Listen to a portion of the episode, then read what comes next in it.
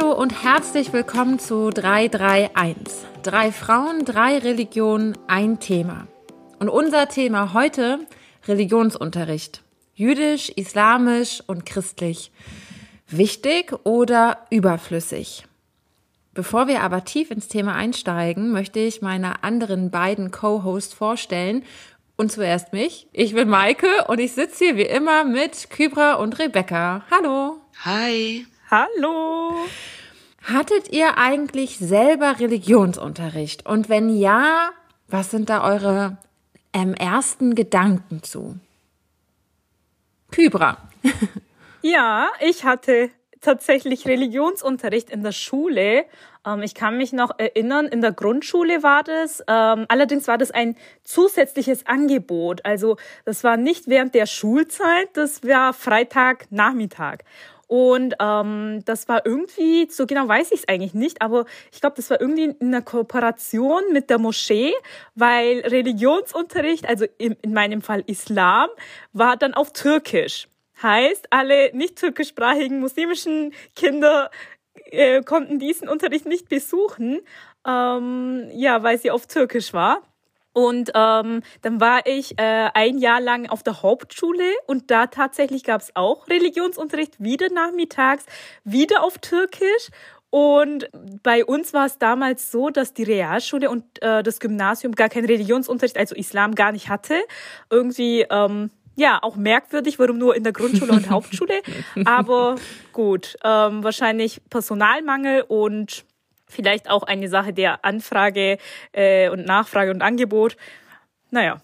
Zur Situation über den Religionsunterricht, auch über den islamischen Religionsunterricht, sprechen wir dann noch ähm, in ein paar Minuten nochmal genauer. Das ist nämlich ganz besonders, wie der aufgebaut und strukturiert ist. Aber jetzt nochmal zu Rebecca. Hattest du eigentlich Religionsunterricht, jüdischen Religionsunterricht?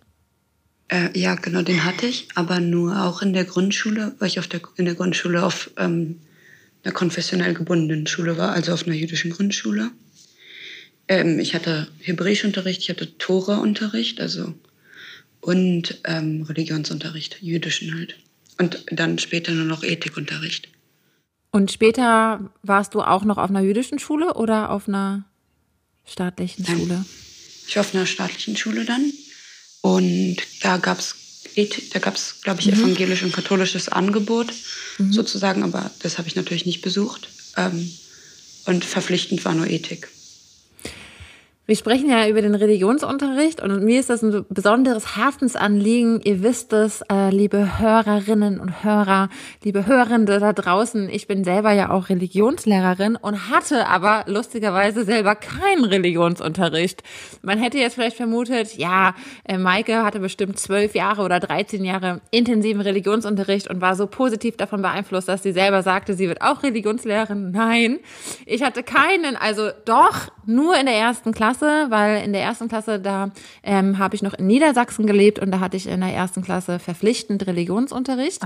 Ähm, ich war da evangelisch und in einer katholischen Hochburg und war da in einer Minderheit in Anführungsstrichen und bin damit zum katholischen Religionsunterricht gegangen und hatte dann aber nie wieder Religionsunterricht, weil ich in Bremen aufgewachsen bin und dort ist Religion, evangelische Religionsunterricht kein ordentliches Lehrfach. Und vielleicht sind jetzt einige von euch verwirrt und denken so, hä, ich musste doch zum Religionsunterricht gehen und andere sagen, ich hatte nie Religionsunterricht. Es ist echt eine äh, schwierige, komplizierte, interessante Situation des Religionsunterrichtes in Deutschland. Und da gebe ich mal einen kleinen Einblick, aber zuerst will ich nochmal nach funny Erlebnissen fragen, interessanten oder prägenden Erlebnissen aus eurem Religionsunterricht. Hattet ihr da was? Rebecca, fällt dir was ein? Mir fällt eine gute Sache ein und mir fällt eine schlechte Sache. Okay. ich, äh, ich fange mal mit dem Guten an. Ich hatte einen großartigen Tora-Lehrer, ähm, der uns immer sehr ernst genommen hat und auch irgendwie mit uns ähm, super viel debattiert hat und darüber geredet hat, was das denn jetzt wirklich bedeutet und wie wir das in, wie wir das sehen, unsere Einschätzung hören wollte. Und vor allen Dingen, was er gerne gemacht hat, ist, dass er den, er war so ein Percussionist, also so ein Trommler. Mhm. Ähm, und er hat den Mülleimer auf der Klasse öfters genommen, um uns die ähm, zwölf Stimme Israels beizubringen. Mhm. Und das Witzige ist, dass manchmal treffe ich Leute so aus meiner Grundschule, mit denen ich eigentlich aber nichts zu tun habe. Und jeder von uns kann dieses Lied noch auswendig. Schön. Ich habe jetzt auch, jetzt, wo ich gerade drüber erzähle, läuft das auch so im Background Kopf mit. ähm, cool.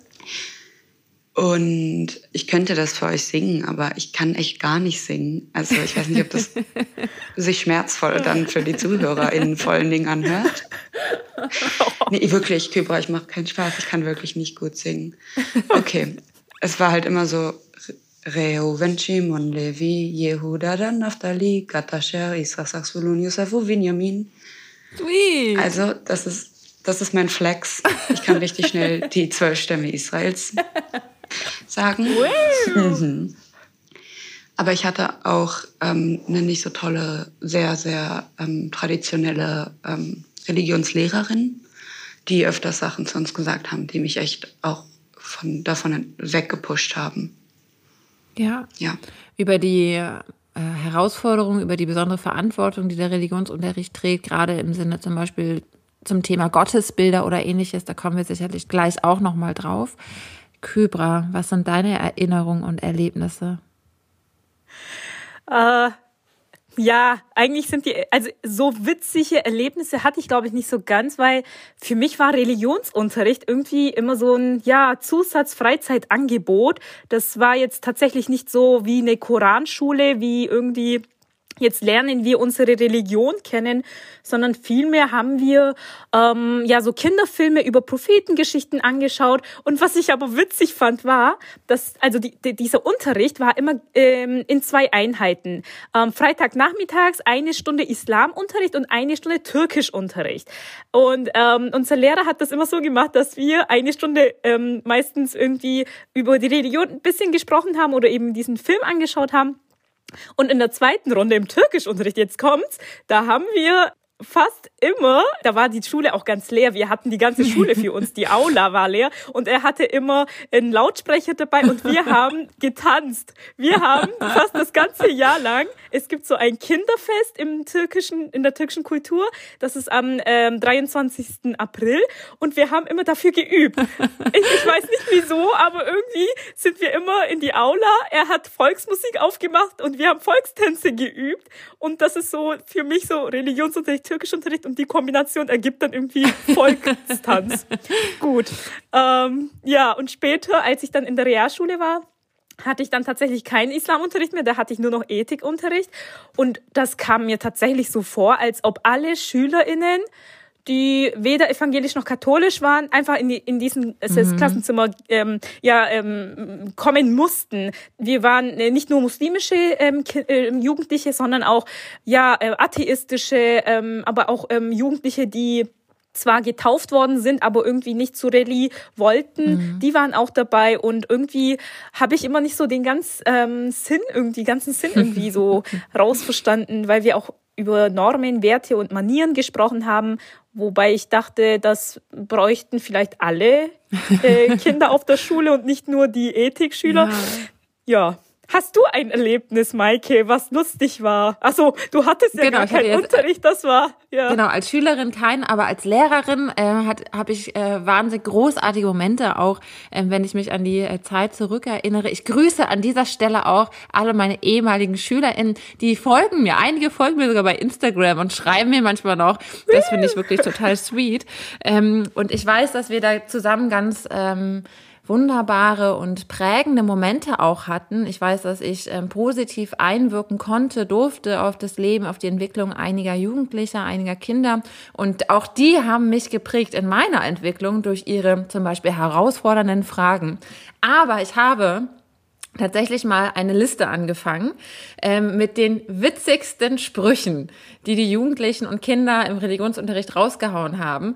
Also ich habe wirklich mindestens uh. einmal am Tag, mindestens eigentlich einmal in der Stunde muss man lachen. Das war so ein bisschen mein Credo für so eine Religionsstunde. Und die haben manchmal einfach so lustige Sachen rausgehauen, dass ich angefangen habe, die zu sammeln, weil ich dachte, das wäre schade, wenn man sich daran nicht erinnert. Und ein paar Punkte habe ich rausgekramt für euch und die will ich euch sagen.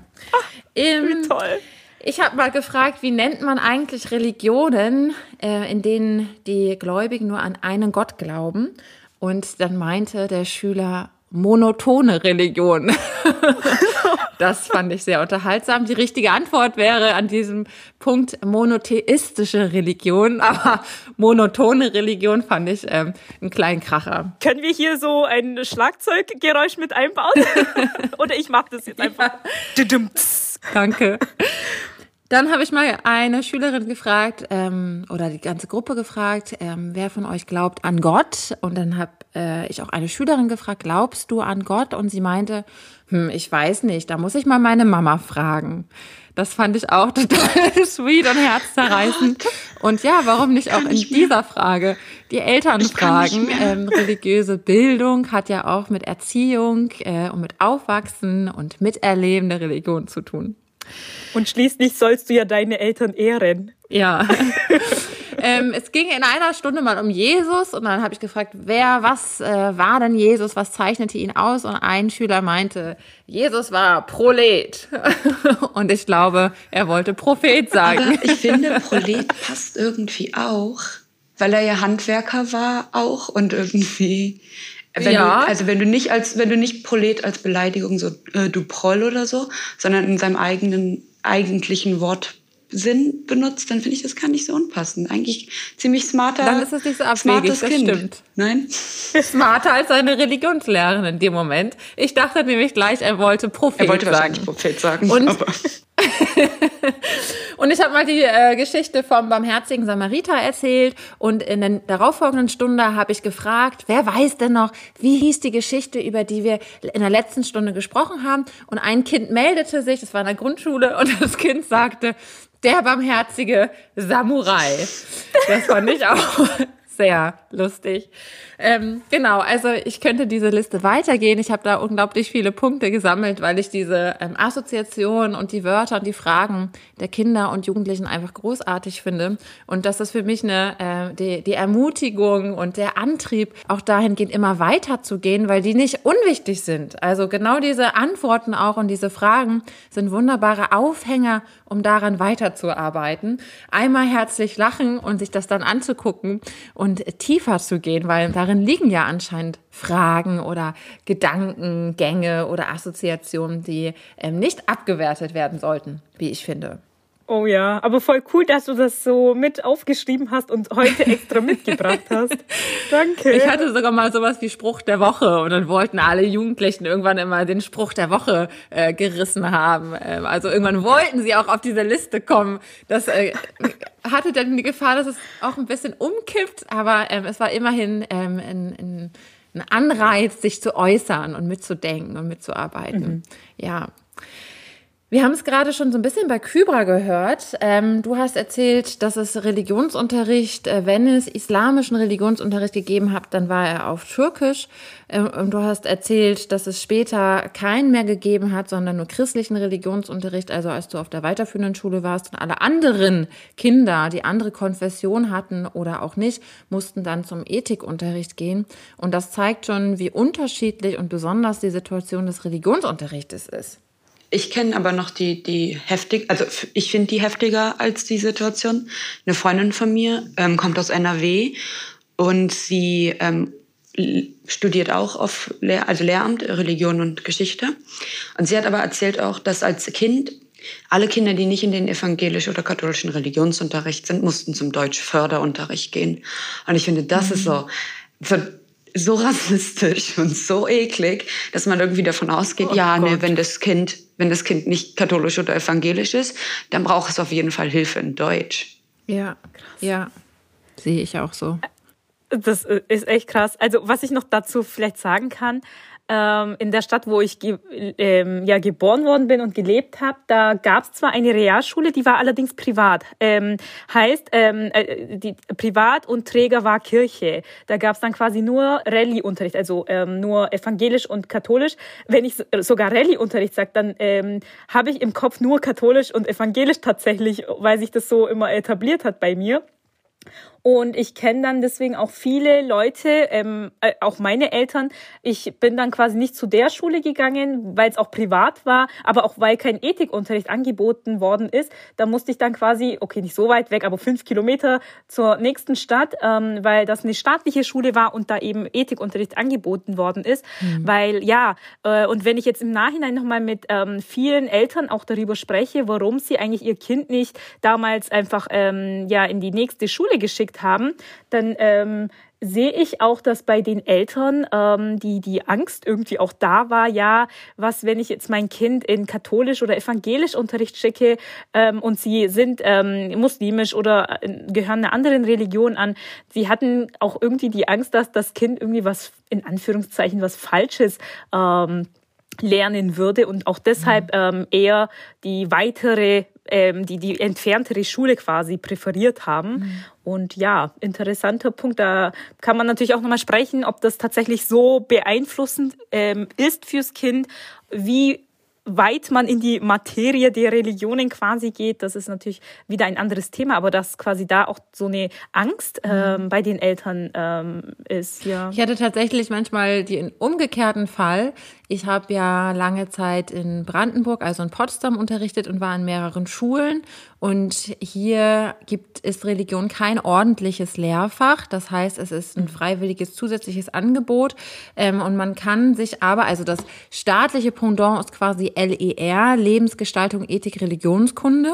Das ist sowas wie Werte und Normen. Es hat nur eben äh, diesen speziellen Namen in Brandenburg. Das müssen alle Jugendlichen, alle SchülerInnen machen. Und man kann sich von diesem Fach abmelden mit gutem Grund, wenn man zum Beispiel einen konfessionellen Religionsunterricht besuchen möchte. Das heißt, dass ich manchmal den Fall hatte, dass auch muslimische Eltern ihr Kind lieber zu meinem evangelischen Religionsunterricht angemeldet haben, weil ähm, dass äh, dort überhaupt über Religion und zwar äh, positiv gesprochen wurde. Also sie hatten eher mhm. die Bedenken in ein äh, in einem werteneutralen Fach wird Religion, kommt das vielleicht ein bisschen unter. Und ähm, so hatten sie das Gefühl, dass überhaupt über Religion im evangelischen Religionsunterricht gesprochen wurde. Also ich hatte tatsächlich auch einige muslimische, äh, wenige, mhm. aber einige muslimische SchülerInnen. Und ähm, Interessant. Mhm. Ich meine, ich würde mein Kind zum Beispiel nicht zum, also mein nicht existierendes Kind würde ich nicht in den evangelischen oder katholischen Religionsunterricht schicken, um ehrlich zu sein ähm, weil ich Angst hätte, dass es so ein bisschen ähm, da so exotisiert wird und dann immer irgendwie noch mehr so erklärbar spielen muss und dann immer, wie ist es denn bei euch und bei euch? Ähm, genau, aber wir hatten das auch im Ethikunterricht leider, dass immer die Kinder von der anderen Religion, von den anderen Religionen in Anführungszeichen, mhm. immer so den Erklärbär spielen mussten. Das fand ich ganz, ganz schlimm. Mhm. Ja gut, das ja. kommt natürlich auch vor, wenn man nicht in Rallye-Unterricht ist, sondern einfach nur im Deutschunterricht ist. Aber okay. Ja, oder im Geschichtsunterricht oder, weiß ich nicht, im Englischunterricht. Ja. In Berlin, Bremen und Brandenburg ist Religion, Religionsunterricht kein ordentliches Lehrfach. In allen anderen Bundesländern ist es das. Das heißt, dass Religionsunterricht gleichwertig zum Mathematikunterricht, zum Deutschunterricht steht und dass äh, Religion dort auch äh, bewertet wird und dass es ein versetzungsrelevantes Fach ist. In äh, Bremen, Berlin und Brandenburg ist es das nicht. Da ist es nochmal in den einzelnen Bundesländern ganz unterschiedlich, ähm, aber es ist in der Regel ein zusätzliches Fach, welches angeboten wird. Und in Brandenburg die besondere Situation, dass wenn man sich von diesem LER-Unterricht abmeldet, kann man das nur mit einem guten Grund, um parallel dazu Religionsunterricht zu nehmen. Und deswegen konnte ich äh, auch Noten geben. Aber die Noten im Religionsunterricht waren in diesem Fall nicht versetzungsrelevant. Das Besondere ist, dass ähm, alle Religionsgemeinschaften oder die meisten Religionsgemeinschaften auf die einige Kriterien zutreffen, wie zum Beispiel Beständigkeit und Größe der Religionsgemeinschaft in Deutschland, dass die Religionsunterricht anbieten können. Und es gibt also nicht nur christlichen und evangelischen Religionsunterricht, der zum größten Teil vertreten ist, sondern es gibt auch islamischen Religionsunterricht und jüdischen Religionsunterricht. Und den gibt es weniger, weil je nach Stadt oder Bundesland oder auch Schule, Kybra, du hast da gerade auch schon einen Einblick gegeben, ist auch die äh, Nachfrage geringer oder größer. Also in Berlin-Neukölln zum Beispiel gibt es eine hohe Nachfrage auch an islamischen Religionsunterricht, weil dort viele muslimische Jugendliche und Schülerinnen auch zur Schule gehen. Äh, und da gibt es eine höhere Nachfrage vielleicht als zum evangelischen Religionsunterricht, weil es da ein anderes Verhältnis gibt. Also das mhm. ist ganz unterschiedlich. Es gibt auch Orte, also die es auch immer noch in Brandenburg gibt, wo die Mehrzahl der Jugendlichen und Kinder keine Religion hat und konfessionslos oder auch atheistisch ist. Das liegt auch so ein bisschen an der ähm, DDR-Geschichte und DDR-Vergangenheit. Deswegen hatte ich zum Beispiel in meinem Religionsunterricht ganz häufig auch den Fall, dass ich überhaupt erstmal für Religion an sich sensibilisieren musste und aufklären musste. Das finde ich eine ganz äh, interessante Situation und daran ähm, denke ich, ist zu erkennen, wie unterschiedlich die Situation des Religionsunterrichts, also einmal des christlichen, aber auch des islamischen und jüdischen Religionsunterrichts, wie unterschiedlich die in Deutschland ist und dass man gar nicht ähm, mhm. so für alle sprechen kann, sondern die Schulen, Bundesländer, Städte ähm, haben damit ganz unterschiedlichen Voraussetzungen und Gegebenheiten zu tun. Ich habe aber eine ähm, Referendarin für islamischen Religionsunterricht getroffen. Und zwar waren wir drei, Rebecca, Kybra und ich, eingeladen zu einer Veranstaltung. Kybra, weißt du denn noch, was das für eine Veranstaltung war und wer uns da eingeladen hat?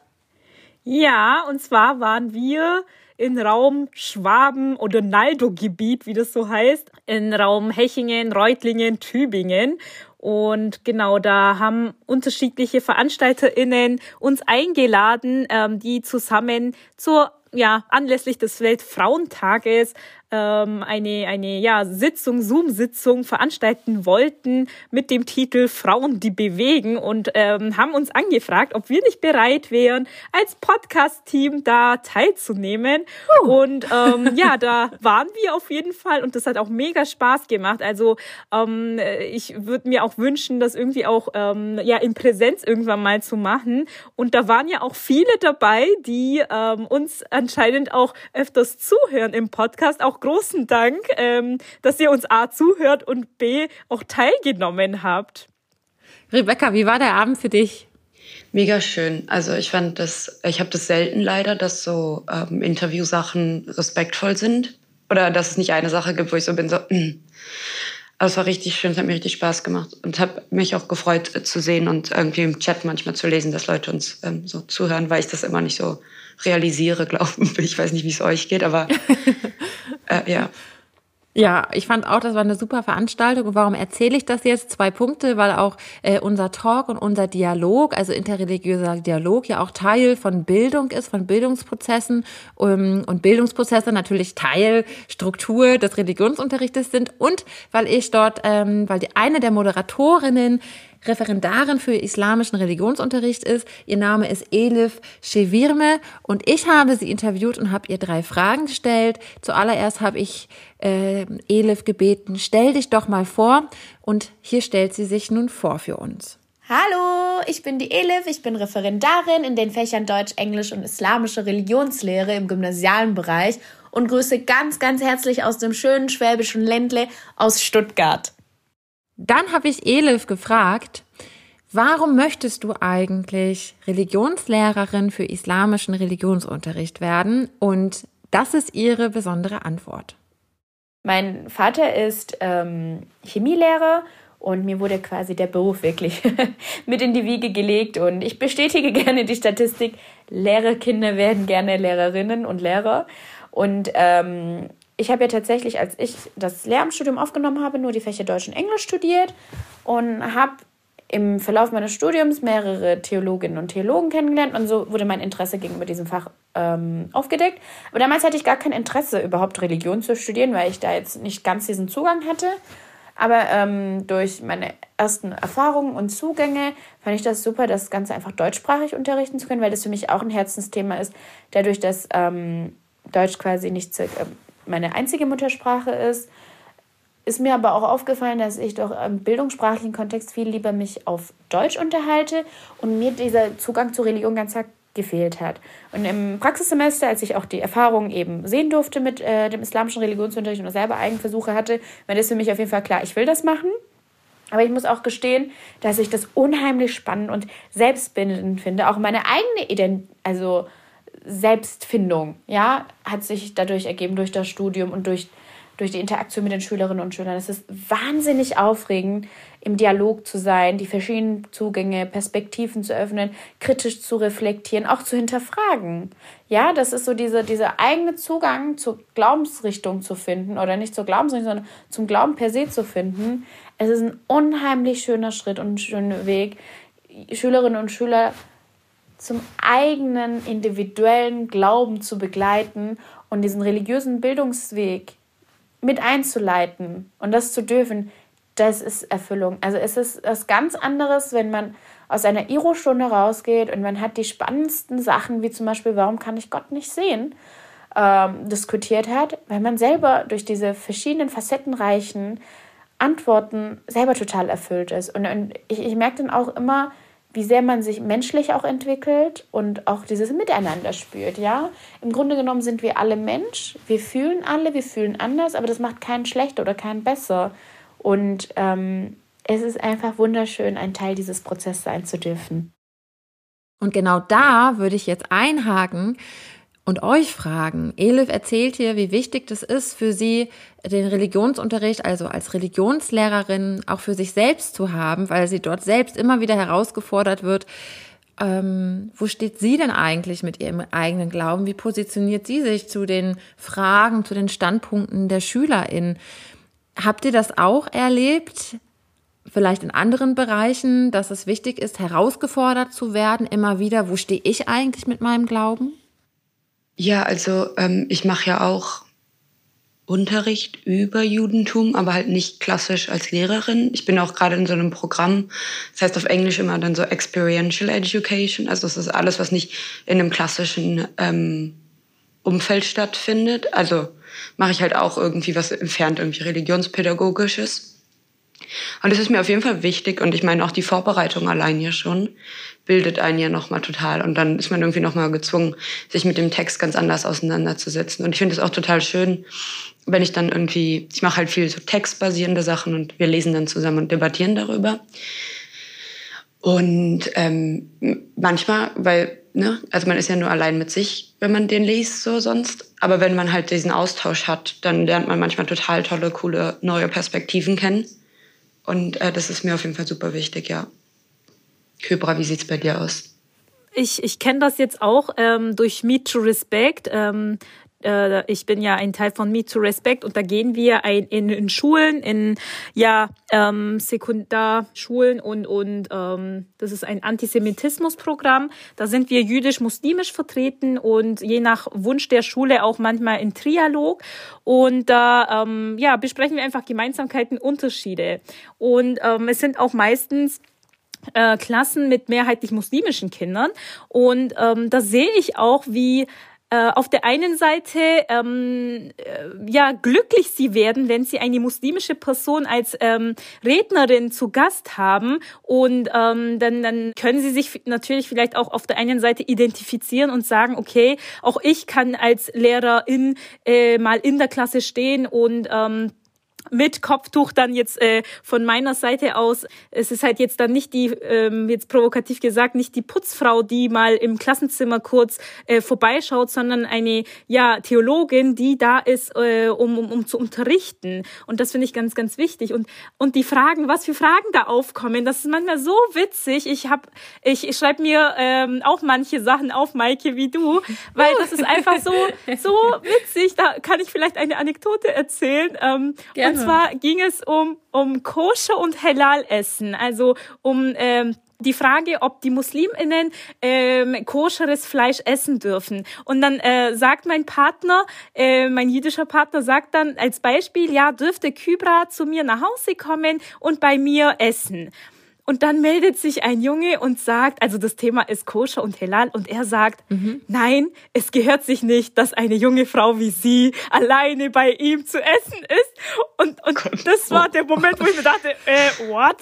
Ähm, Thema voll verfehlt. A und B, du hast mir nicht zu sagen, wo ich hinzugehen habe. Aber wir waren beide so überfordert und ich fand es auch so witzig, aber ich wusste irgendwie in dem Moment, ich darf jetzt nicht lachen. Ähm, und, und dann meinte ich auch so, ähm, erstens, ich schaue selber, wo ich hingehen darf und zweitens koscher mhm. essen darf ich und und ähm, aber wir waren auch beide überfordert und dann haben wir auch gesagt, ja nee, ich würde ja auch, sie, er ist verheiratet und weil wir waren jetzt irgendwie so, äh, ja, es war so eine komische Situation. Ja, ähm, also irgendwo auch vielleicht nicht so komisch, wenn man es so im Hintergedanken anschaut, was für ein, ähm, ja, weil warum hat er das Recht, das zu sagen und zu sagen, ja, ich als ähm, junge Frau habe äh, nicht bei ihm ähm, ähm, ähm, ähm, äh, zu suchen. Also ähm, ja, aber auf der anderen Seite war es irgendwie doch witzig, weil totale Themenverfehlung. Ja. Ich habe Elif auch gefragt, warum islamischer Religionsunterricht wichtig ist und wir hören mal in ihre Antwort rein. Ich glaube, ein ganz, ganz großer Punkt oder für mich der wichtigste Punkt ist, dass man die Heterogenität der Gesellschaft auch daran widerspiegelt. Wir haben ganz, ganz viele Schülerinnen und Schüler, die der islamischen Konfession angehören und sich einfach auch gezielt muslimisch identifizieren. Und dadurch fördert man ja auch die Identifikation. Und es ist ja auch aus der Expertise heraus jetzt einfach ein Safe Space für die Schülerinnen und Schüler, wo sie einfach sehen, okay, im Schulwesen gibt es einen Platz für meine religiöse Identität, ne, für meinen Glauben. Da kann ich mich austauschen. Und ganz wichtig ist auch dieser, also dieser Raum oder diese Option, das Ganze deutschsprachig zu gestalten, weil oft ist es ja so, dass die Schülerinnen und Schüler in Moscheengemeinden etabliert sind oder religiös sozialisiert sind wo sie eben nicht die Option haben, deutschsprachig sich über die äh, Glaubensinhalte auszutauschen und oft auch der sprachliche Zugang dann fehlt. Da ist es natürlich die Aufgabe des islamischen Religionsunterrichts, die Schülerinnen und Schüler aufzufa äh, aufzufangen und ihnen eben den Weg der religiösen Bildung zu ermöglichen. Ja, also dass jeder seinen individuellen Weg des Glaubens findet und auch eben nicht dieser dichotomen Meinung verfolgen muss, ja, dieses Schwarz-Weiß-Denken eben rauskommt. Und da kann man ganz, ganz viel machen. Und äh, da bieten die Schülerinnen und Schüler auch den Raum einem an. Also man muss Hand in Hand gehen und man kann Hand in Hand gehen. Und ich glaube, das ist das Schöne, um zu sagen, ja, du gehörst genau so, wie du bist hierher. Komm, lass uns doch darüber reden. Oft ist es ja so, dass man, wenn man einer gewissen Gemeinde dazugehört, dass da bestimmte Meinungen vertreten sind und vielleicht aber auch nicht der Lebensrealität nah sind. Und dann hat man eben ausgebildete Pädagoginnen und Pädagogen, die dem einfach sich annähern. Natürlich ähm, mag ich da jetzt den Moscheenunterricht auch überhaupt nicht leugnen, aber ich finde, der ist einfach eine schöne Ergänzung oder einfach eine schöne Option, alle aufzufangen und alle willkommen zu heißen. Und ich glaube, ein Zeichen Heterogenität und der Gemeinschaft ist es einfach, die verschiedensten Konfessionen als Religionsunterricht anzubieten an der Schule. Elif spricht hier von Safe Space, von Identität und dass es vor allem auch wichtig ist, deutschsprachigen Islamunterricht anzubieten.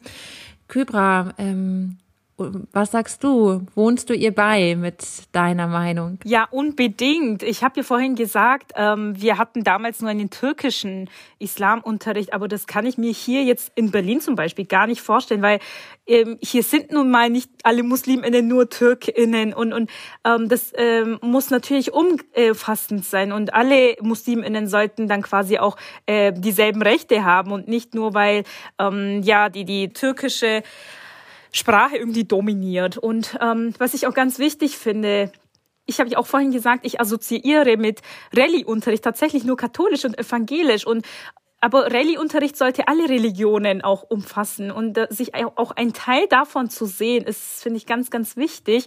Und dass auch das Platz in der Schule findet, dass man quasi auch sagt, okay, auch ich kann ähm, hier in der Schule darüber sprechen, weil nicht jede äh, muslimische Familie oder jedes muslimische Kind besucht eine Moschee und hat eine Gemeinde. Wo sollen dann diese Kinder quasi ihre Fragen ähm, mitnehmen und, und ähm, sich stellen? Da braucht man quasi auch nochmal Räume und, und Plätze. Und ähm, das würde sich natürlich dann äh, in so einem Religionsunterricht anbieten. Rebecca, du hast vorhin davon gesprochen und gesagt, du würdest dein Kind nicht zum evangelischen, also dein, wenn du ein Kind hast, hättest, äh, nicht zum evangelischen Religionsunterricht anmelden, weil du Angst hast, dass es dann immer als Expertin herhalten muss oder exotisiert wird. Also wohnst du dann wahrscheinlich auch Kybra und Elif bei, dass äh, jüdischer Religionsunterricht dann ein wichtiger Teil wäre, auch als und wichtiger Raum wäre auch als Safe Space. Ja, total. Also einer, ich bin da so ein bisschen ambivalent, weil einerseits ja, Und andererseits frage ich mich halt, warum muss es überhaupt konfessionsgebunden sein? Und warum könnte ich nicht Leute ausgebildet haben, die das irgendwie bespielen und in einer größeren Vielfalt dann auch irgendwie damit präsentieren? Mhm. Weil theoretisch bin ich schon dafür, dass alle Leute auch mal miteinander irgendwie über solche Themen reden, weil ich das wichtig finde und dass auch die anderen Kinder sozusagen das hören über die Religion, dann von jemandem, der wirklich ausgebildet ist in irgendwie jüdischen oder muslimischen Religionsunterricht oder Pädagogik. Aber ich habe halt einfach schlechte Erfahrungen selber auch gemacht und habe auch immer Sachen gehört so mhm. von Freundinnen. Ähm, über ihre Erfahrung da. Und deswegen habe ich halt einfach das Gefühl, dass die meisten Leute mhm. oder PädagogInnen leider da sehr unsensibel sind. Und deswegen würde ich mein Kind dann niemals hinschicken, weil ich Angst hätte. Meine Frage persönlich ist natürlich auch, inwiefern kann ich anderen ähm, religiösen Kindern, also inwiefern kann ich einem muslimischen oder einem jüdischen Kind gerecht werden im evangelischen Religionsunterricht.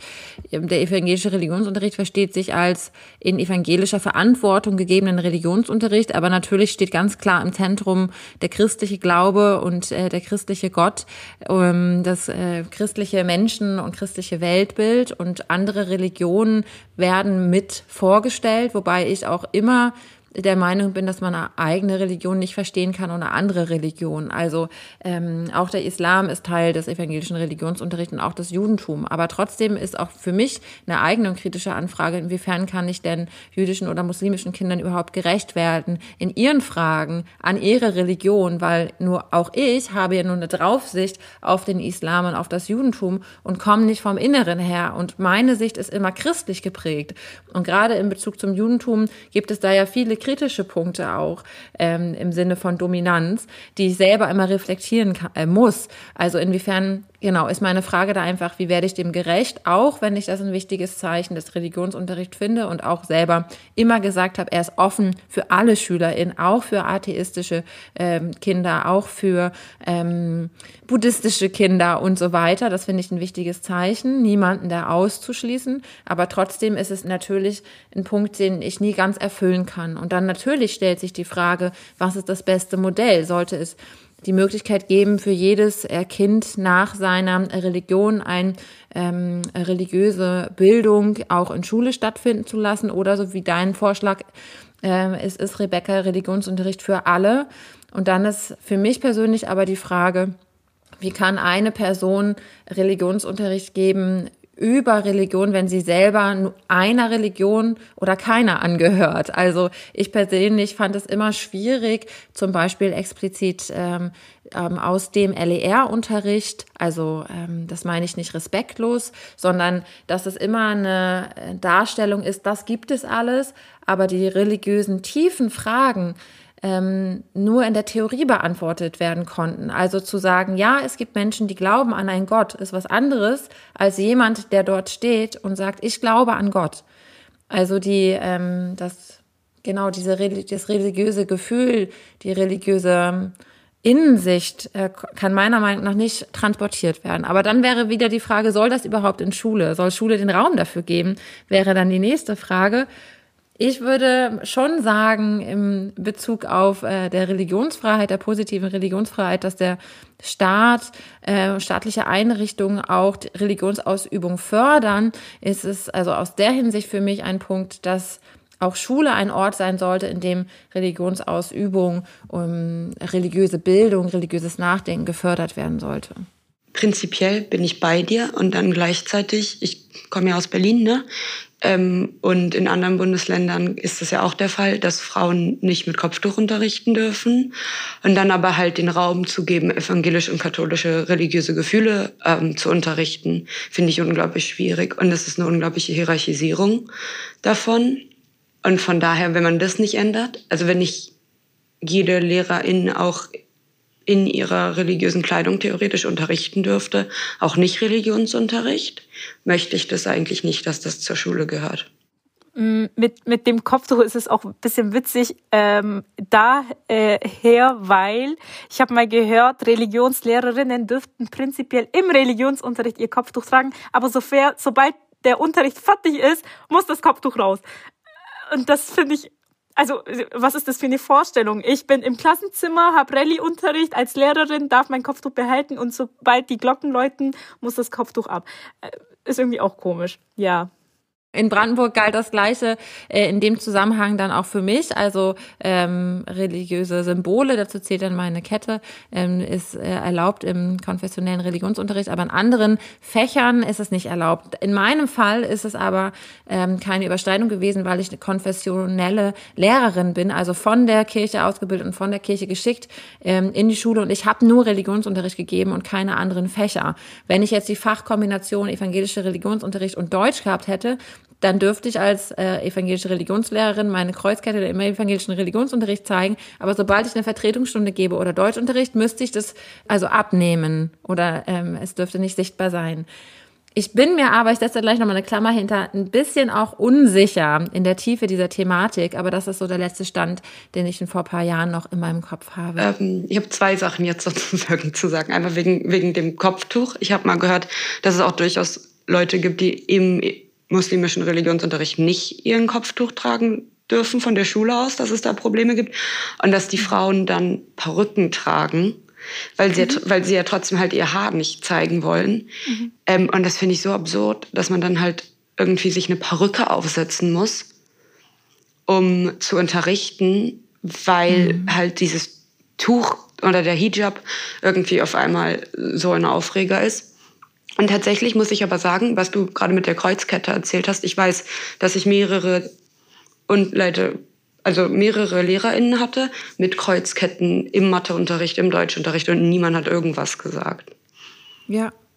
Und ich glaube, da sind wir wieder ganz deutlich bei ähm, Punkten, die wir auch immer wieder in unserem Podcast sagen. Also einmal gibt es ein Ungleichgewicht in der Behandlung der unterschiedlichen Religionsgemeinschaften. Auch hier gibt es eine größere Verbreitung und äh, Unterstützung des christlichen Religionsunterrichts, auch aus meiner Perspektive. Und das ist für mich auch eine Anfrage an Kirche, an die Kirchen.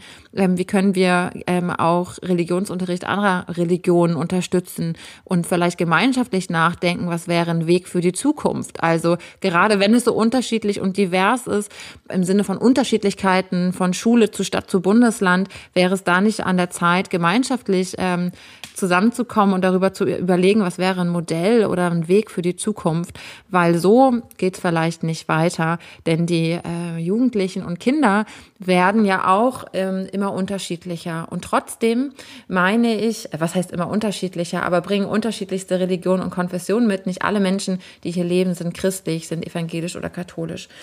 Und trotzdem bin ich äh, der festen Überzeugung, dass Religion ein wichtiger Teil ist insgesamt im Bereich Bildung und dass es ein, eine wichtige Säule ist, um auch viele andere Fächer zu verstehen und dass auch Religion ein wichtiger Teil für die ähm, kindliche und jugendliche Entwicklung ist hin zum Erwachsenenalter und dass das in Schule nach meiner Empfinden, nach meiner Meinung ein Raum, ein Platz haben sollte. Ihr habt gehört, ihr da draußen, auch wir haben unterschiedliche Fragen und Anfragen daran, ähm, kritisieren die ein oder anderen Punkte, finden die ein oder anderen Punkte vielleicht auch unterstützenswert. Wir würden uns freuen, wenn ihr uns eure Meinung zum Thema Religionsunterricht schickt, schreibt uns doch mal gerne, was sind eure Erlebnisse, eure Erfahrungen. Habt ihr vielleicht auch mal einen lustigen Satz gedroppt und die Religionslehrerin hat das auf ihre Liste geschrieben?